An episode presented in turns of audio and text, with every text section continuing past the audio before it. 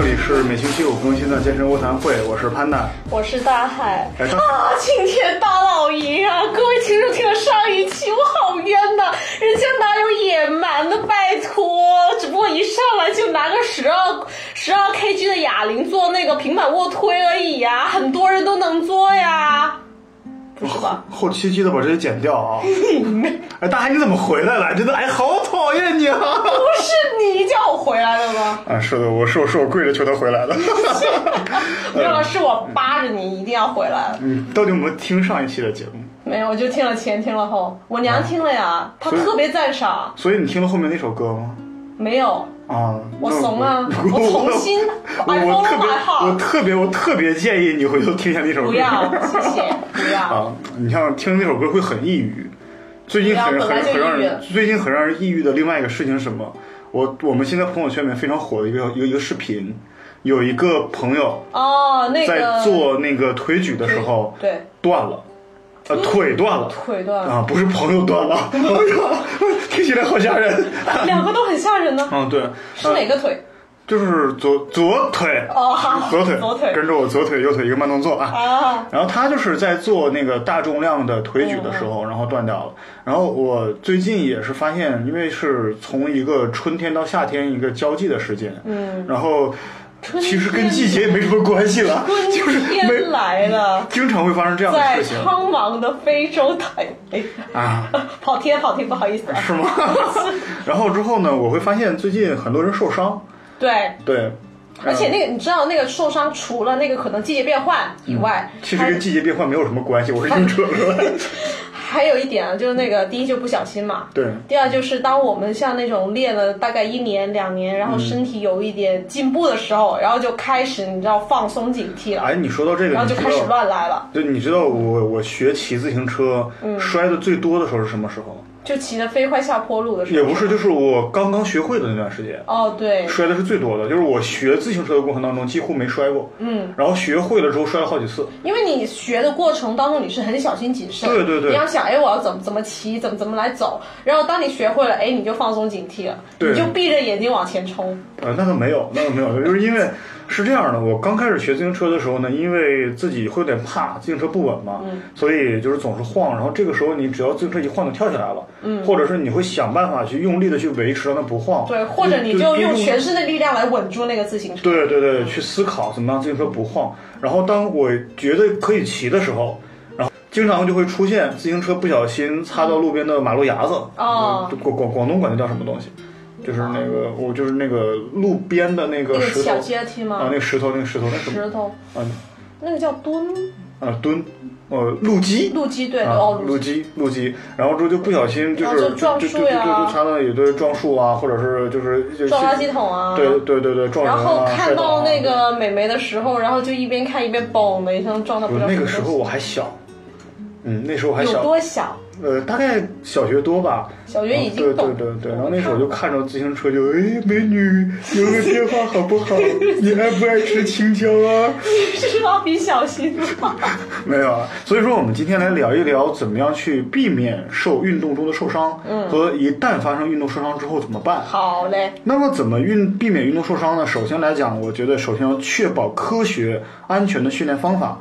不过我倒觉得吧，除了科学安全以外，还有一点就是心态要放平。嗯你不要哎，我大概练了一两年，然后或者我一练哎有一点小心得了，然后就开始肆无忌惮的就说老子天下第一，老子要干嘛啊不，呃，就不是要天下第一的那种，还是要小心谨慎，因为能人还是很多。其实我感觉好像每个男孩子去健身的时候，都感觉自己是天下第一，都感觉自己想干翻对 那什么那么那什么翻全场了，我都是被你带沟里去了。我跟你说然后所以呢，要确保科学安全的训练方法，嗯，然后不真的不要盲目的去增加重量。对你像很多很多人一过来之后，他总觉得啊，就是我会看到很多很多朋友看我，因为我举的重量看起来有点有点大，我说有点大，嗯，他一看，哎，这这个小胖子还能举起这么高的重量来。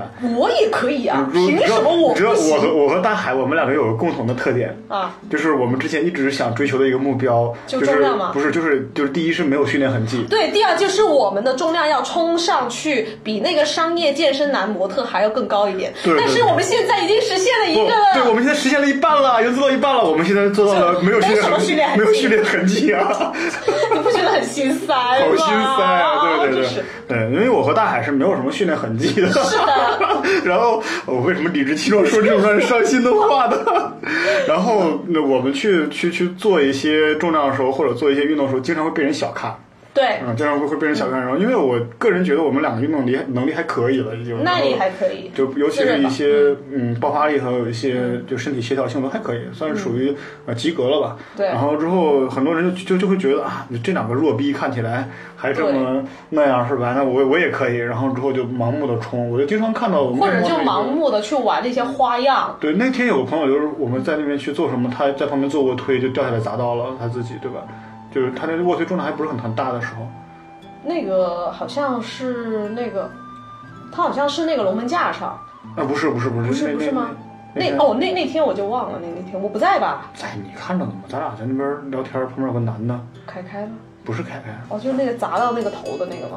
不是砸砸砸到，是不是我都没看见？因为我背对他。哦，对，我想起来，那天就看到有一个哥们，就是他应该算是第一，就是那个重量 hold 不住，嗯，第二就是他没有上那个锁死的那个没有上 locker，没有上 locker 对，那个，嗯，他他好像整个就歪到一边了，就是做卧推的时候，其中有个杠铃片掉下来了。对，然后因为呃，我我之前遇到过这种情况，我我们等一下再说啊。就所以说，我们不要去盲目的去增加重量，也不要盲目地去冲击重量。是的，我们一般的建议是什么呢？因为我们之前不是聊过 RM 的一个问题嗯嘛，就是你做这个重量，你最多对能最多能做多少个，嗯叫 RM。然后一般来讲，我们说你这个重量，比如说一开始我们做一个重量，嗯呃，比方说我现在推大概十公斤的啊，很弱，推十公斤的卧推。然后当我推十公斤卧推，我能一开始可能只能推十个，嗯，推十个我就力竭了。这就是十 RM，对，后来我慢慢练着练着，过一段时间之后，我能推十五个了。嗯，这个时候我们到了一个什么时间呢？就要往上去增量的时间。嗯，增量的建议，我的建议是每次增量是不要超过百分之五，是就比如说吧，嗯啊、像我的话，比如说我卧推来说的话，我是空杠二十，嗯，然后哎，我能够推十五了，然后我我就怂一点，每次加就两边各加一点二五，嗯，对对先试着推，然后再可以再加一点二五，然后就两边二点五，然后也就差不多了。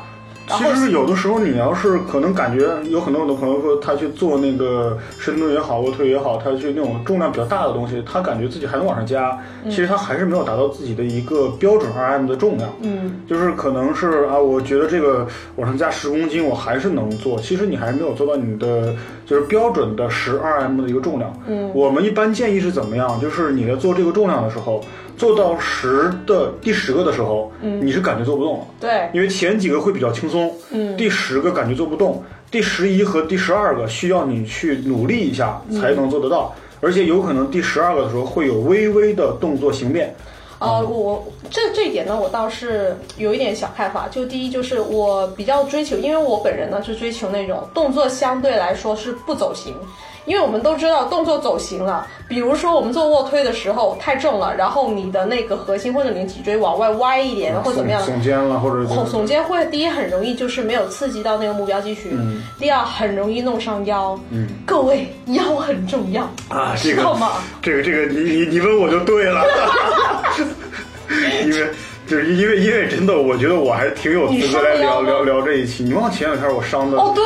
我我们还躺着录了一哦，期，对对对对对。不不是我躺着，只是我你躺着录一期，对对对。然后我和元宵在旁边就盯着你。对对对，然后之后我的建议是每次增量不要超过百分之五，对。就等于是我们去做卧推，呃，做比方说做深蹲，做深蹲能做到一百公斤，嗯，呃，一百公斤的话，那你每次增量的话，你最好不要超过五公就不超过5公斤对对对，不是每边加五公斤啊，哦，是加起来不超过五公斤。整个增量不要超过呃百分之五。因为其实我们做那个重量来说的话，有时候做那个训练，我们对重量的那个敏感程度，其实你做的越长，其实你的敏感度就会增加。对对你加一点二五或者加二点五，其实那个感觉会完全不一样。对，你知道我之前有去冲击极限重量的时候，因为呃深蹲我感觉一百公斤是一个坎儿，嗯，就是一百公斤以下可能可出增增长比较快，嗯，因为我在一百公斤的时候停了很长很长时间，对对我才冲上去，对然后一百公斤的时候到了那个坎儿的时候，我往上面加一点二五的时候，你都都感觉感觉很明显，很明显，很明显，对对对，而且就是有有朋友可能他只是帮你去稍微用两根手指扶一下。你会感觉差很多。这个是心理心理状态。没有没有没有，真的会有，真的会有可能可能在极限重量下面，你的那个重量稍微的那个降低或者是增加，你都会有很明显的感觉。哦，我想起来那回老王嘛，对，对，就是隔壁老王。嗯对。那 那回老王北风长，秋草黄，谁家娇妻守空房？你有难我帮忙，我住隔壁我姓王。啊，回来回来聊。那个那个时候帮老王他在做那个卧推，当时是八十，他是从六十到八十嘛，然后我当时我就帮他，就可能稍微就帮一下，对，就卧推，然后我倒记得就六十的时候我就不帮，然后一到八十，然后在旁边一加一点二五的时候就很不一样，就看到他整个形态开始有点歪了，而且有点 hold 不住了，对他，是不是也达到了装逼极限？不是不是，老王要听节目了 是吗？老王不好意思啊。这段删了，这掐了别播。然后呃，接接下来有第二点，就像大海刚才说的，你真的要严格的控制你的姿势的正确性。对对，这个这个这个，你像我很多很多朋友经常会说说我的一个问题，就是潘楠，你对于动作要求太高。你看我之前很多很多人就是说过这个问题，就是对嗯。我的动作要求，可能我跟朋友去训练的时候，我帮人去训练的时候，他可能动作有一点走形，我都会要停下来我都会停下来，或者是换重量嗯我换重量，或者是让他去把那个这个这个姿势弄标准一点，是的。而且一定要标准到非常严苛的程度。嗯，你看很多人不理解，因为我是这样认为的，其实你每一刻每一个动作你都不能松懈，嗯，因为很多时候你像我就像那个 rock 一样，就是 focus，你要集中注意力。巨石强森经常聊的，我记得他之前去做那个 Focus focus focus 那种，对他经常会会会会聊这样一个问题，就是你的注意力一定要集中。因为我之前那次腰受伤，其实怎么样？因为我嗯就是注意力不集中我我也算我真的算一个老司机了，就是去在做这个那个就是任何的重量上面也好，而且那个重量是我可以控制的重量。嗯在我去做那个时候，我不知道在想什么，真的有点溜号了，哦稍微一溜号一下就把腰扭到了。哦，就是因为很多很多时候是这样的，你的动作，你像我对动作要求性很高，我还容易受伤。那么如果你对动作要求不高的话，第一容易形成错误的习惯，嗯，是的，第二呢，你的这个动作，你如果它是从一个很高、很标准度很高的动作，嗯。它如果稍微松懈的话，它等于是变成一个不太标准的动作，受伤的程度其实不会太大。嗯，那么如果你本来就是不太标准动作，一下变成了一个非常不标准动作的话，那你受伤的就会就会就会很严重。而且我倒觉得吧，因为我们做事情都要冲着一个目标去的。对。如果我这个动作走形了，就比如说我练肩，我是要练到那个三角肌的中束，对但是我如果斜方肌建立了，对对对那到时候我练的是斜方肌还是三角肌呢而？且斜方肌如果一旦长起来特别长，对你知道显得脖子很短。你知道很多人就是，特别是女生啊，就是。呃，我觉得无论男女的，他们有一些，因为每个人他的肌肉生长的形态，他都是不一样嘛。嗯对有一些可能就是什么地方都没起来，结果斜方肌起斜方肌那个其实是有点郁闷，因为我本身追求的是整体的和谐嘛。对但是你突然有一块就很突兀的话，看起来真的不好看，而且你心情也会郁闷，也会打击到那个锻炼的积极性。对然后还有另外一点，嗯那个呃，我记得我之前看过一个故事，就比如说那个也是跟刚刚那个就盲目冲重量也是结合起来，就有一个也是老司机，嗯然后他也是冲那个一百七十磅女生哦，一百七十磅深蹲。就大家可以换算一下他当时也真的是一一群人就很他耶，快点上，快点上你这，叫八十后公斤了快。对八十公斤，结果他把那个腰给扭到了，啊，两个月不能动。真的会，真的真的会，因为我扭到腰，我是真的知道很痛苦。因为我之前跟我一个舅舅聊天，我舅舅也是嗯那个健身很长很多很多很多年，然后之前他就是那种特别硬汉的形象，嗯就在我眼里他永远是有特别硬汉的形象。然后跟我说没事儿，我得病从来不去医院，然后什么就是我那种小病那什么一般疼痛都能忍，只要是疼我都能忍。我说舅，前两天把腰给扭了，哦哦，那不能忍，那个很疼的那个，真的是那样的。所以其实我们我跟 Panda 在这里，就很多人之前也吐槽过，就大海就很爱开那个可爱飙车。其实我们说腰的重要性不是飙车，对因为腰很重要。腰其实脊椎来说很重要，它是支撑你日常活动的一个很重要的一个东西。如果你把那个脊椎给扭到了，其实说真的会赢大大，你的生活质量会大打折扣啊，。就不就不要提那个生活质量的问题了，没有生活质量了。我跟你说，我真的，我我我腰扭到的时候，我真的是什么？我这个我我可以毫不夸张当时真的是大小便不能自理。哦，真的就是你在床上翻身都翻不了。对，你就是不起来上个厕所，我跟你讲，就是你坐在厕所里面，你 你以为你花了一个小时时间移动到厕所里面，那个才是那那个那个是很艰难的过程了吗？我告诉你，艰难才刚刚开始。当你坐在马桶上，你一发力的时候，那个穿过啊，对对，哎不要聊了，好好。这是一个有味道的节目。这是有味道节目，真的那个好疼啊！就是那个扭腰的话，一定很注意啊，嗯姿势要控制。然后第第三点要怎么样呢？就是很多人去为了冲击重量，它会甩。我们经常说的，你像我们之前在哪一期，好像就是我们去呃聊不文明行为的时候，我就就乱甩嘛乱甩嘛，就是又嘿哈甩。这是借力吧？借力是也有也也有这种训练方式，只是我倒觉得这个吧，也像我们刚刚说的，自重会用那个，但是抗阻力一般太不会用那个。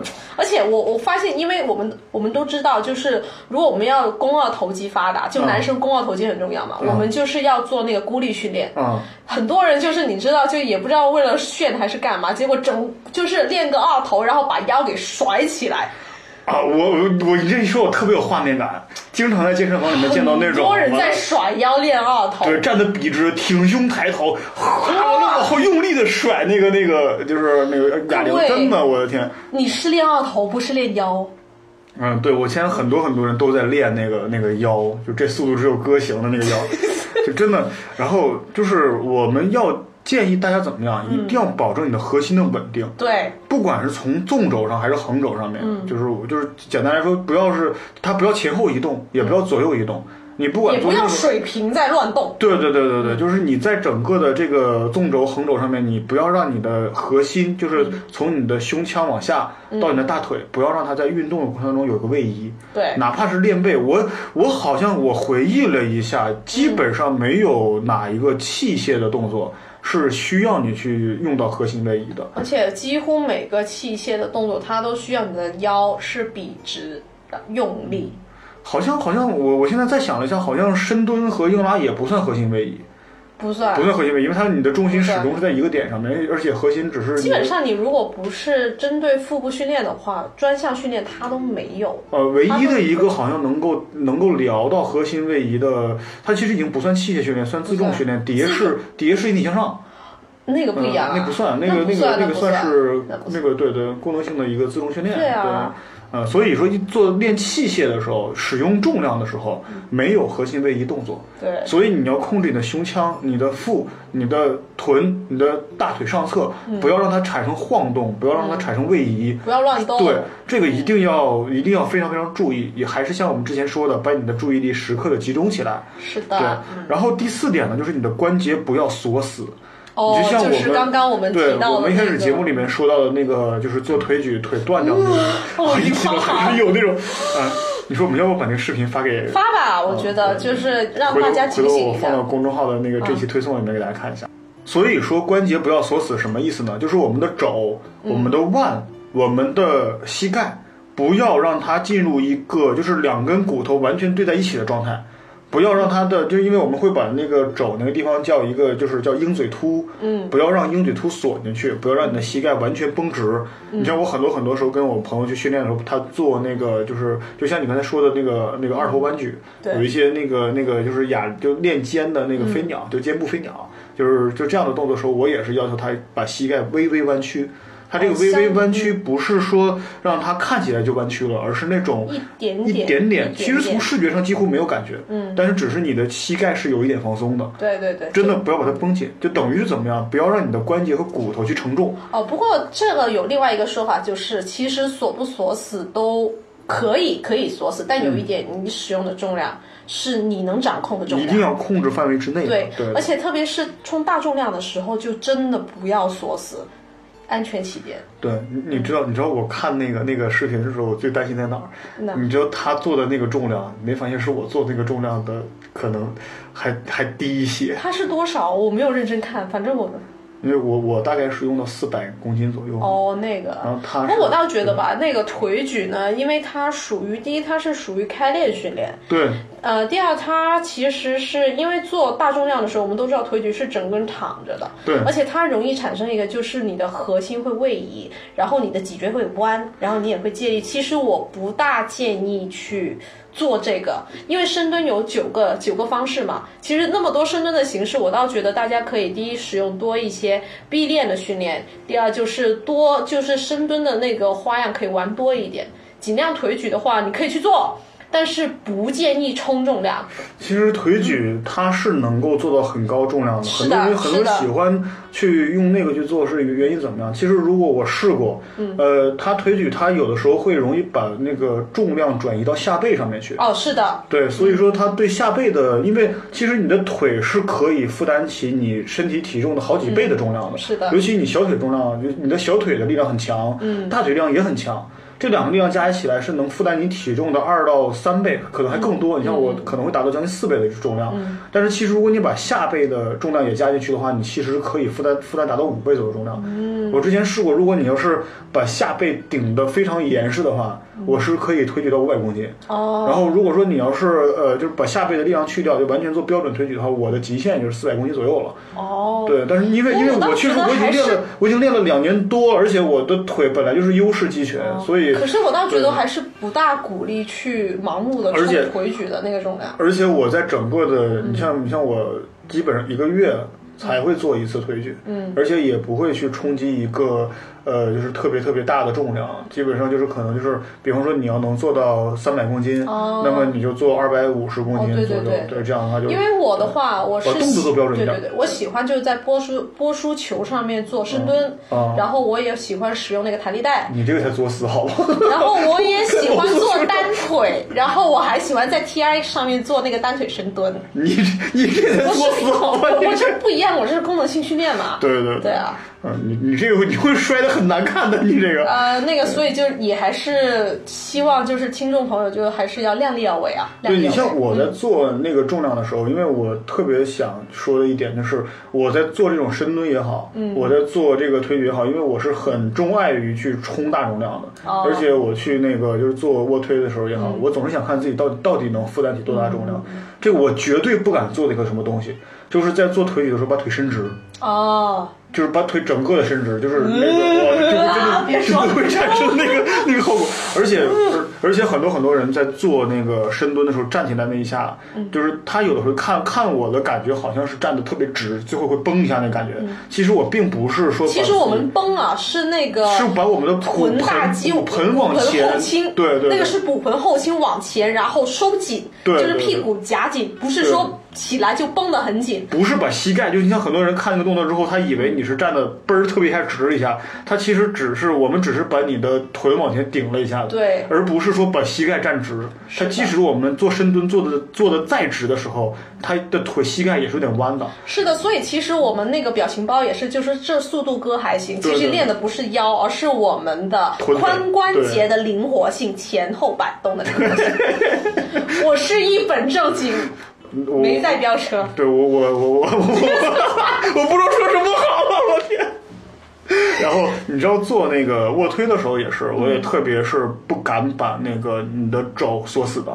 因为锁死之后，对，特别是冲大重量的时候，对，很明很明显会有关节的那种感觉，而且包括我们去爬山也好，嗯，下山包括跑跑跑跑跑马拉松，那个脚也都不是说每下落地的时候都是很很结实的踩到地面上去，也不是把关节锁死的。所以你在做任何动作的时候，真的注意关节不要锁死，关节不要锁死，关节不要锁死，这个是要说三遍啊。嗯，然后而且还有一点是怎么样？第五点就是你冲击重量的时候，你一定要有个靠谱的伙。对。对，这个伙伴他可以力量不是很强，嗯，但是他一定要非常负责任，嗯，而且我也建议其他的朋友，就是你们在去帮别人做保护的时候，你像我之前有去跟一个人专门的学过怎么去做保护，嗯，做器材的保护啊，是一个非常非常也是挺深的一门学问，嗯，你像很多人不会做，你做深蹲保护的时候就变成从后面顶人家了。而且它有一种，其实做深蹲保护，嗯，呃，一般来说的话，保护那个人是不需要碰触到做深蹲动作的那个人。其实严格来讲，我仔细想了一下，几乎所有的保护没有有身体接触的，身体接对触，的几乎没有，几乎没没有。但是就是你你说那种四肢的接触是有，但是身体接触几乎没有就。比如说，我看到有一些可能不知道要泡妞还是怎么样，啊你说 couple fitness 就算了，啊有一些保护就真的是，比如说女生做那个深蹲的时候，男生就从后面环腰抱着贴着上身的，我刚才我刚才要想要我 couple face 给你翻译过来，想算了。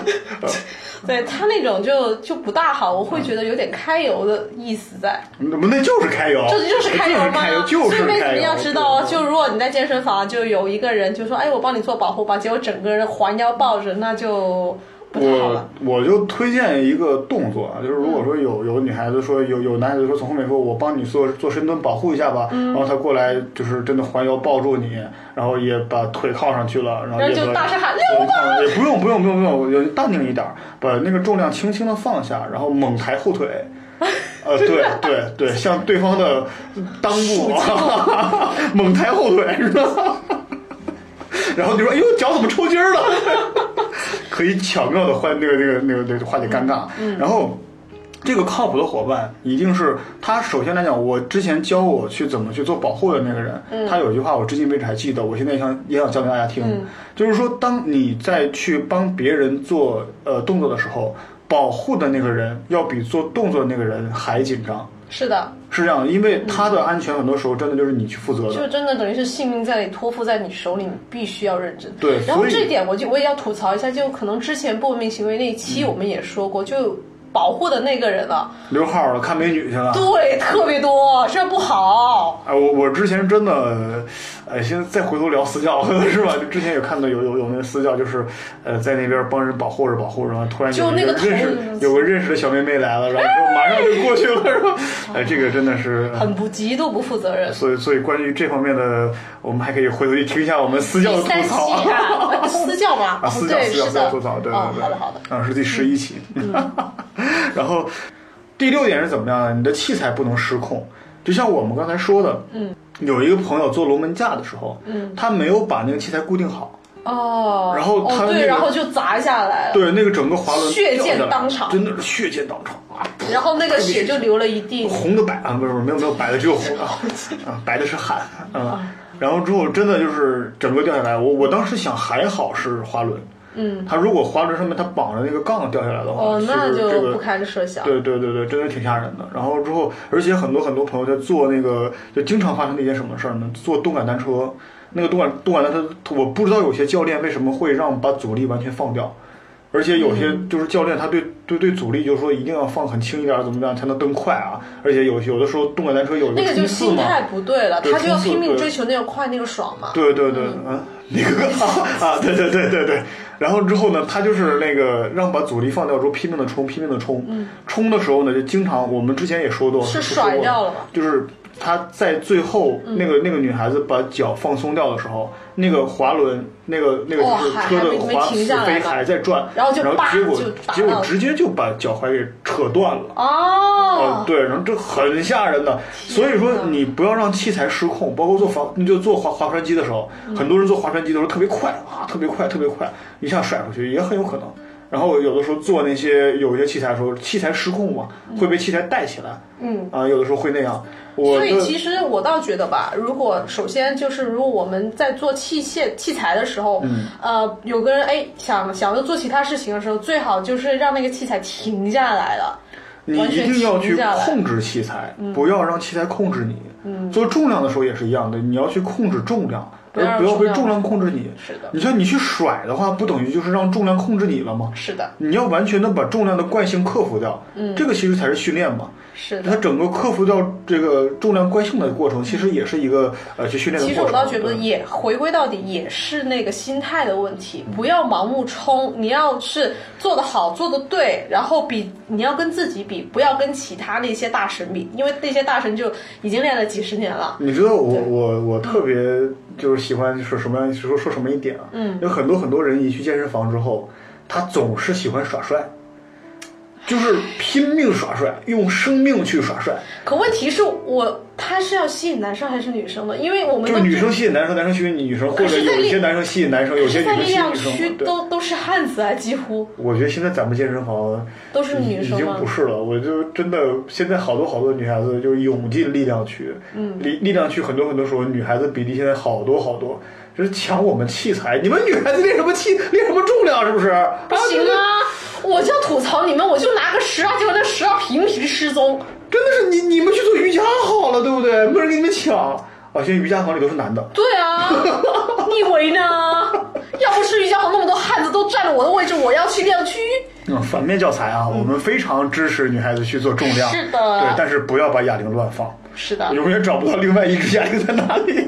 你知道有时候我就真的就也是不文明行为了，就很多那个很很多人就是要囤嘛，嗯，从四一直囤到十八，我都不知道怎么回事。囤两副我能理解，囤从四到十八都在囤，不是真的。我之前我我我我觉得你做任何重量的话，囤两副可以理解，嗯，你囤二十多副是要是我觉？得三副可以，你叫金字塔式的三副都级组，有点多，你知道吗？金字塔式的超级组中间无界限，啊，但是你囤杠铃片儿算是不不不不算，因为你像我之前我杠铃片可以理解就，就杠铃片儿可以理解，囤哑铃我也不太能理解。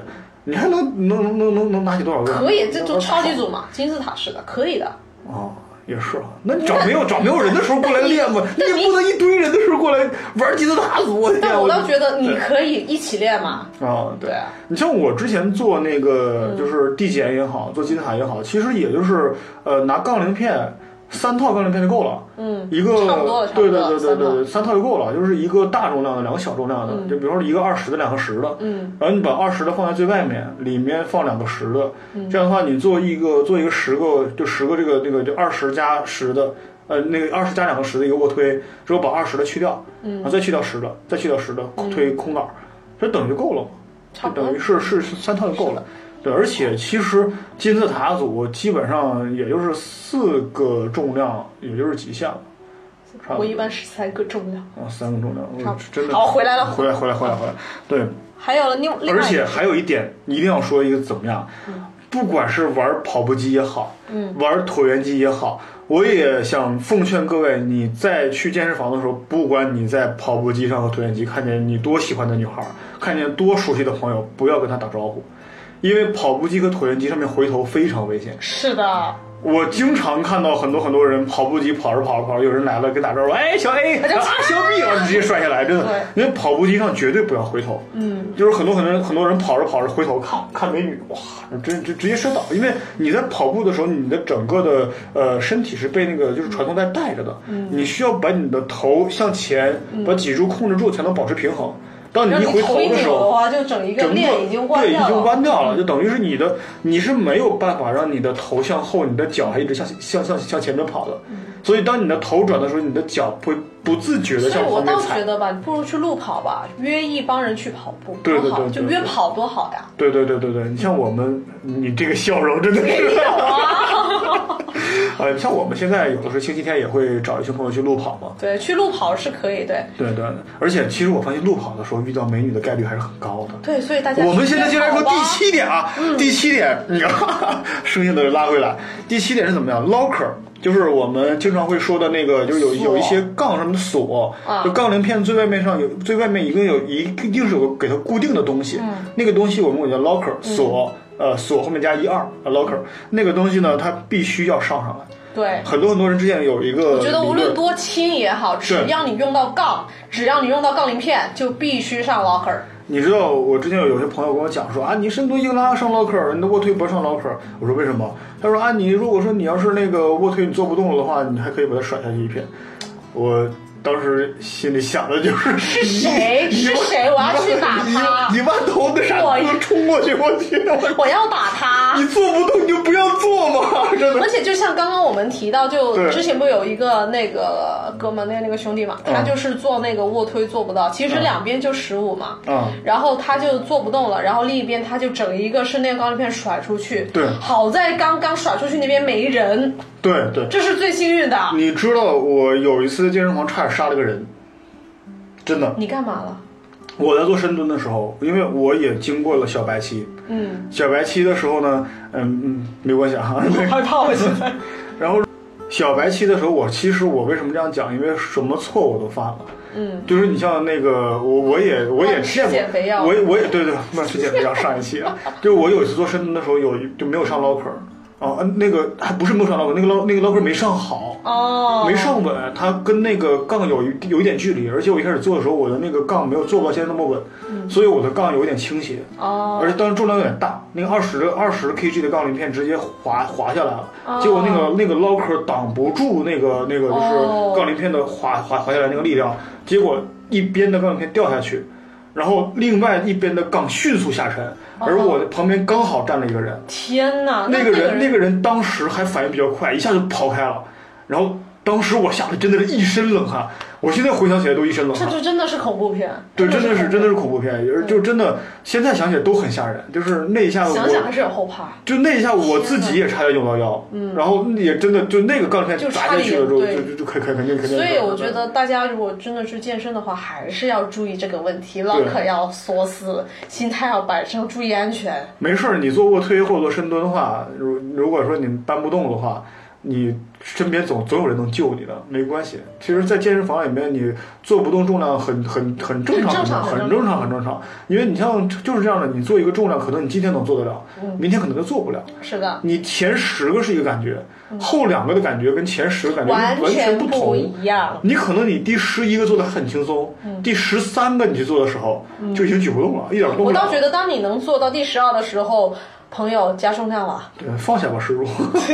加重量。真的是这样。然后，呃，我之前就经常有见到那种很多很多朋友，其实看起来也练了很久，然后之后躺在那边又很虚弱的，就他身上压着一个卧推杠，手都抬不起来，很虚弱的喊我潘达，帮我救搬我！不丢人啊，一点儿也不丢人，因为我们自己练的话，自己都明白这个感觉的，都会有这个情况。嗯然后呢，而且还有一个东西什么呢？你不管你是做就是那种是包括肩部推举也好，肩推也好，嗯去做那种呃卧推，还有一些分举，你一定要全握。嗯，什么叫全握呢？就是你有一个杠。哦你的杠的你的四根手指要在杠的一侧，嗯拇指要在杠杠的另外一侧，就是你要把它抓起来。要抓对很抓好喽。很多人他不会虚握嘛对，会虚握，会半握。其实怎么说呢，半握来说的要求更高不。是不是，其实半握半握能负担的重量更大。为什么？因为半握更舒服啊！你半握的话，你的手是微微夹紧的。对这样的话，你其实你等于是有一个切角出来。嗯。你不用把你的整个肩膀全打开，不用把你的背阔打开，你就可以去去负担几个重量。如果你要采取全握的话，你的手等于被固定起来了，你没有办法代偿，没有办法接力。嗯哦，所以说半握那个握起来会会有一点会有一点难受，尤其其实你很多人会发现，你其实握的越紧，你能做的重量可能越少。哎，我当时以为是因为虚握的话，它可能就第一能够，反而是它能够怎么说呢？嗯，因为它把那个力量放在掌根上了嘛，哦对。然后如果你要全握的话，有的可是不是说高手才虚握嘛？呃。菜鸟就全握嘛？因为不不不不不不不，跟那个没有关系。我、哦我见过很多很多的，就是那个高手，他全是全全握的，而且跟我讲一定要全握的那些人都是高手，哦，对，因为他们经常会冲击大重量。你知道那个嗯，做做那个怎么样正确的去握那个哑铃啊？其实是首先就是先让手指卷着啊，卷着那个杠铃或者哑铃那个把，然啊，后就是你要先把那个杠铃的把手放在那个那个手指上让它手卷手指上，然后把手指卷起来。对，把手指卷起来，然后再到掌心，啊然后再再去握。因为一般人很多就是从掌心开始，就直接其实是很掌心不稳很不稳。其实你看嘛，手指一卷，然后再到掌心，然后那它有有点像用毛巾卷起一条笔一样，对对但如果你要直接把这个笔放在毛巾的最后端，再去卷那个毛巾的话，其实就很不稳，就很很容易松。啊，对对嗯对，所以说你在握的时候一定要采取一个正非常正握正确的持握姿势。对我之前有一次真是血的教训啊，嗯，然后我之前有一次就是被那个卧推砸到，啊就是我采取我我采取了半卧，为什么我很有资格聊这一期？就是因为我当时确实是呃被就这些基本上的伤我都受过，这弯路就是我基本都走过是这。些全部几乎都经历过吗？基本上，基本上，哦呃，但腿断那个没有，呃，这个听起来好吓人。对啊然后之后那个就是，呃，我当时是也是采用那个半卧姿势，因为我真的感觉，因为那会儿感觉自己重量上不去，呃，挺自卑的，然后就也是有那个心态，就是不要盲目冲重量想要冲重量，冲冲冲重量因为我一直做那个，因为你真的不要觉得说我每天都做这个重量，嗯每天都用这这个姿势，那么你今天就是安全的。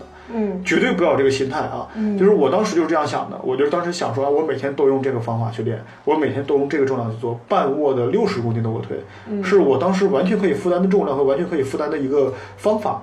然后，但是那一天刚好就不知道为什么，它从我手上滑下去了。啊，于是那个杠先砸到了我的肘关节，然后砸到我右侧的上胸，又砸到了我左侧的一个肋骨的下方。哦你跟我说过那那会儿整个杠铃斜在我身上，我根本连移都移不开，就真的整个就我有人救你吗？我我当时真的喊救命啊！啊我真的喊救命。那个时候你就明白什么叫绝望了，就是真的你，因为它一旦砸到你身上之后，你是移不开的，啊，而且巨疼，特别特别疼，砸了一下子。还好那时候没怎么受伤，哦我补钙补的好，万幸万幸补钙补的好，感谢我妈给我补钙。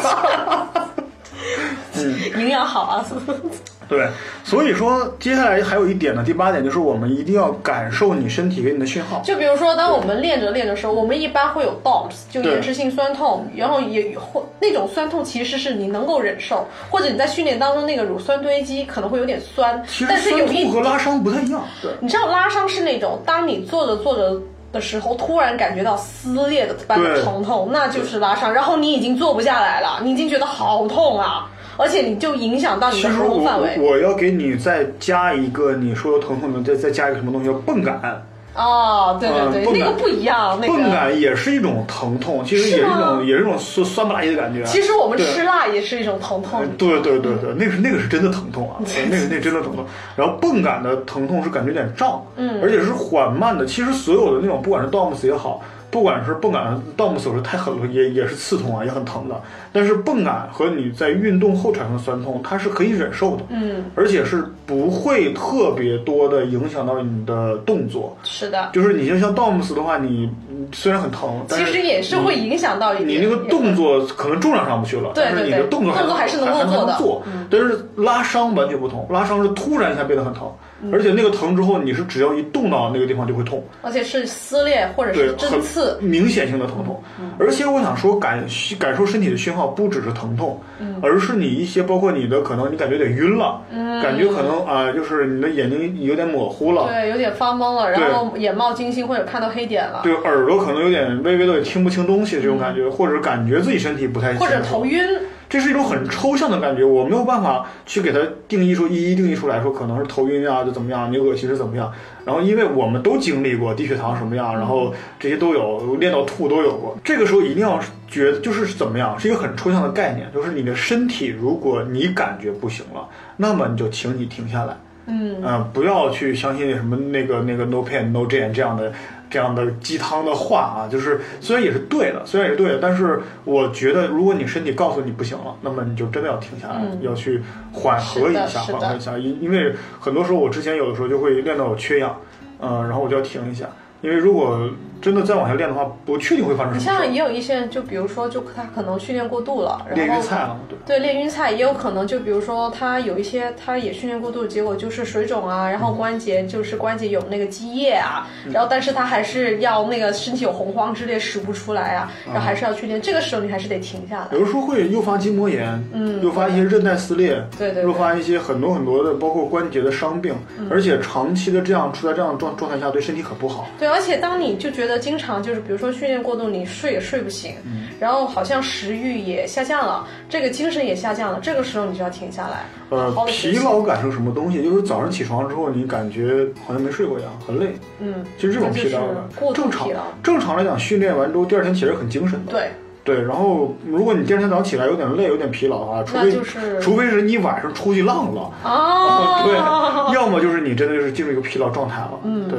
然后接下来要说呢，就是说你一定要做好热身、啊，拉伸和之。后的放松，这个太重要了。因为热身的话，像因为现在很多人嘛都是在那个伏案工作，他可能有那个肩周炎，但是他又要喜欢就要去运动，因为很多医生都建议，就是如果你的肩有肩周炎呢，去多活动一下。但但是有一点啊，你本身就是肩部有劳损的，然后你又没有热身，然后又兴冲冲的去运动的话，这个时候你很容易会拉伤肌肉。我们接下来会专门的去找一段时间来，因为我还没有想好怎么去把拉伸这个节目做出来，因为它需要一些很直观的演它示。需要现场演示。对对，我们看我找一个方法，用语言去表述的方法来去想好怎么去弄啊。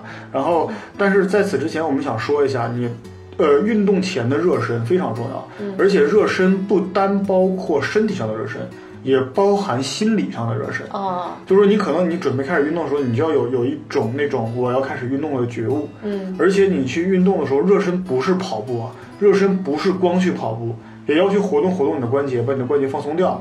而且，比方说我去做卧推的话，我建议你去做两组没有重量的卧推，啊，就是把你的那个关节活动开。做深蹲也是一样的，你也可以做那个拉伸的话，有分动态拉伸跟静态拉伸嘛。对对对对我还是推荐一下做那个动态拉伸。嗯，其实动态静态结合，嗯，动态静态也可以，就动态拉伸会好一点。嗯然后运动之后的拉伸也非常重要，非常非常重要。因为我曾经试过，像跑很远很远距离，十五公里、二十公里的时候，你可能你全身都，因为当时当当时特别逗，我全身都拉到了，就是整个的那个呃，不管是那个就是手臂也好啊，因为这个跑步也是用到手臂的，手臂也要拉伸的。然后那个包括腹啊、腰啊，还有那个大腿前侧、后侧，全部都全全部都拉过了，都没疼。有个地儿忘了拉了。嗯，哪里？就是那个脚踝和脚掌，当时也第一是感觉跑的有点太累，那地方的太僵硬了，就没有去去去系统的拉，就真的就一一懒，结果疼了一个礼拜。不过那个吧，还是要有待商榷。因为我的观点就是拉伸是重要，但是拉伸跟你的那个延迟性酸痛的那个关系是不是那么密切，还是我会打个问号。几乎不大，几乎不大。但是如果你不拉伸的话，你会影响下次训练，而且不过我倒觉得，因为呃，怎么说，肌肉的那个柔韧性，它也是那个肌肉的那个功能之一。啊拉伸有助于提高那个柔韧度，所以还是推荐大家去拉伸。而且我倒觉得吧，你跑的那么热的时候是拉伸最好的时候啊。对对对你平常那个身体那么硬那么冷，很容易拉伤嘛，你是吧？刚你要说那个时候，我跟你在想，我说在想这个理论不知道对不对啊？因为我们还没有去系统的做拉伸这个节目啊，做的时候我们再去聊一下。嗯，呃，就是很多很多人说，你去运动的时候，你的肌肉就乱了，肌肉线条就乱了。你拉伸是把它重新的去归位吗归位，我觉得有点扯，你知道吗这觉得好扯，这我非常扯好，扯这非常扯。虽然我们不知道拉伸到底有什么用，我们也不知道拉伸到底是能产生什么很拉。伸的话，就对柔韧性有提高。但是我建议你们绝对要去拉伸，为什么？因为柔韧性是确保你不受伤的一个前提之一。很多人受伤的有一个原因，其实就是就是柔韧性不够，柔韧性不够，真的是这样。嗯。我现在我发现明明就是就是之前他那个那个我们蘑菇教练总说的世界上最伟大的拉伸，我现在能拉的更多了，不是 能拉伸的更更更更更加的广阔了，我的天！今天还碰到他了，我们还一起练来着，啊，嗯。他有教你拉伸吗？就一起拉呀。对，然后，嗯。啊，对，然后，然后之后运动之后的放松啊，放松这不是不是拉伸和放松是两回事儿。嗯放松的话，你要让自己的关节活动开，呃，就是慢慢走一下，不要运动之后马上坐下来。而且我也推荐一个，就是大家可以做一下瑜伽。对对对因为我倒觉得有个大神推荐过，真正的那个啊、他觉得他认为的运动嗯的一个很三大基础，第一就是力量训练、抗阻训练，啊，第二就是有氧，稳态有氧。第三就是瑜伽，瑜伽来说，它也包括了那个拉伸，还有功能性训练，还有放松。哎，你知道很多很多人会把瑜伽和普拉提放一起，我觉得完全不同的运动他们。是两个不大一样的体完全不同的。运动，我更愿意把那个普拉提跟腰腹训练放一起。普拉提更倾向于功能性训练，对对对对。瑜伽的话，它有点像是那种禅学、禅修类的。啊，对对对对对，对因为瑜伽我没怎么去练过，我感觉有些。我觉得瑜伽房里的汉子特别珍贵。如果你去练的话，我不介意你把我位置给抢啊，了。你少来！你知道我我总是我我在门口我就偷偷的去看那些人练瑜伽，怎么这么猥琐啊？你没有看到过吗？我们健身房有个大爷，真的是七十多岁了，就是要劈要劈，一言不合就劈叉一言不合，就劈叉，我一就是言不合就下腰。对对，然后之后真的是我总感觉有些动作我是就就就一次性吧，就是做完就肯定摆不回来了。就不过有一点吧，男男生因为比较怕男生就是扯到蛋，男男生柔韧性天生就差，这没办法。会会会差一点对。对对对，然后运动之后的拉伸和放松啊很重要啊。然后而且最后我们说一点什么？第十点，就是说你的运运动强度一定要在你可以控制范围之内，对一定要可以控制范围之内。什么叫运动强度啊？就是心率吧。简单来讲一句话：有氧运动强度看心率，无氧运动强度看力竭。啊，对对，就是无氧运动就等于一些抗阻力训练啊、自重训练，就是看你是不是有没有就是在做重量有没有力竭。不过力竭这个呢，我还是建议初学者来说的话，你要找感觉。嗯你真的慢慢慢练到差不多了，哎，一两年了，你要找找到那个力让你力竭那个点，就无论是重量也好，次数也好。你会怎么去看力竭？我我我给力竭的一个定义是你无法用标准的姿势完成下一个动作，嗯，这个叫力竭。哦，就是你有很多很多时候，我为什么你像你们跟你们练的时候，你们感觉力竭了，我说你没力竭，嗯是因为我你们下一个动作虽然很慢很吃力，但还是但是还能。保持那个标准的姿势。嗯，有的时候你们觉得你们还没力竭，但是我说你力竭了，为什么？因为你的姿势已经变了，对姿势已经变了。对对对所以说我力竭是用姿势作为标准的。嗯，啊，所以说呃，因为有一些人人他会把累跟力竭就区别不开。对对就有一些人，比如说他做卧推的时候，他可能就觉得，哎，我做到第六个。我觉得很累，啊但其实他还是能多做四个，然后你就做做的差不多了，哎，很累很累，已经做不了，已经变形了，举不起来了，那个时候就放下吧。那个那个就就做不动了，彻底做不动了，就是彻底崩溃了，我整个人已经不好了那种。然后有氧的强度呢，是你要保持它不要飙过你的百分之八十和百分之九十不过那个，的最大心率如。果我们练那个高强度的话，也就我曾经我曾经试过高强度的话，也其实走不到那么高的心率上面去。而但是有有什么情况下会有那个心率的变化呢？嗯我之前跑长就跑长跑的时候，就会带心率带去来去侦测自己的心率，来来来来来去刷成绩嘛。嗯然后那个时候就有看到很明显，就是前五六公里的时候，就是明显感觉心率是很稳的。但一到了可能七公里、第八公里的时候，心率开始马上往下飙，哦下不来。虽然你还在用同样的姿势跑，你同样的动作去跑，但是你的心率就就往上飙了很多。然后尤其到了你后来可能都我们之前跑了十五公里、二十公里的时候，那个心率已经飙到飙到匪夷所思的高度了。哦，对对对，上上将近二百，那是相当吓人了。然后所以说你不要超过你的最大的心率，嗯，这个是你的一个呃有氧啊，不要不要超过百分之八十到百分之九十五的最高那个心率就是两百二减年，对，就比较简单粗暴的对220你就直接减年龄对对，直接直接这样算就行了。你像我的话，就不要超过二百。对。好了，本来我们我本来我还以为我们能接下来聊一些关于我们运动之后受那个受伤之后怎么办，但是我发现好像时间不够了啊。时间不够了吗？那么就下期下期再聊吧。好下期我们来聊，如果你受伤了怎么办啊？好，好，OK，下期再见，拜拜拜拜。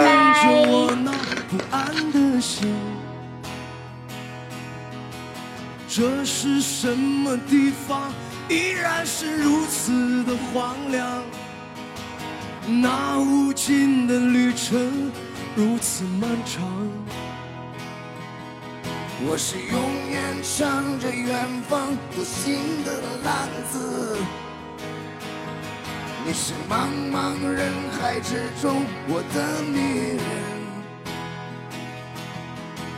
在异乡的路上，每一个寒冷的夜晚，这思念它如刀，让我伤痛。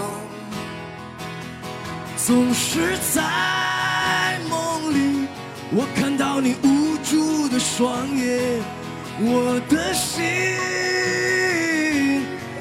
次被唤醒。我站在这里，想起和你曾经离别情景。你站在人群中间，那么孤单。那是你破碎的心，我的心却那么狂野。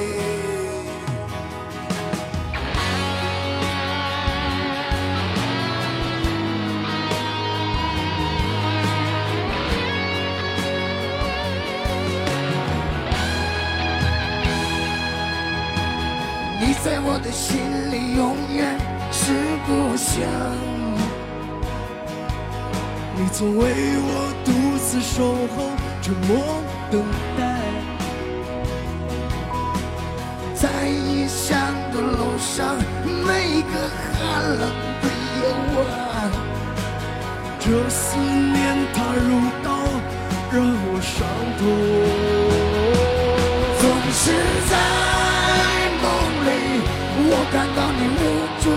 的双眼，我的心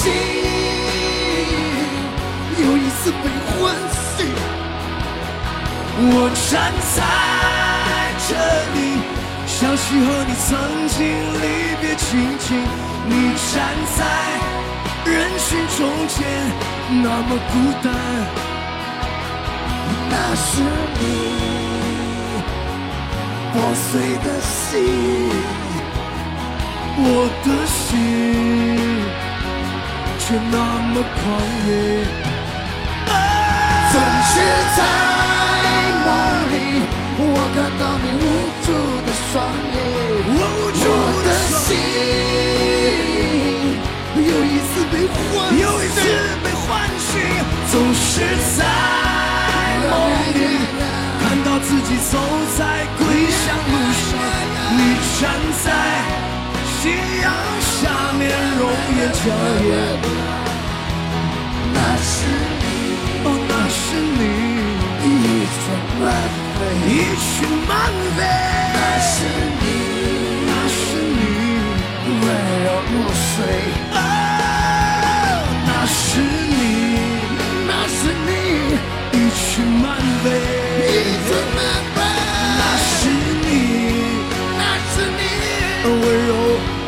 却，温柔如水。那是你。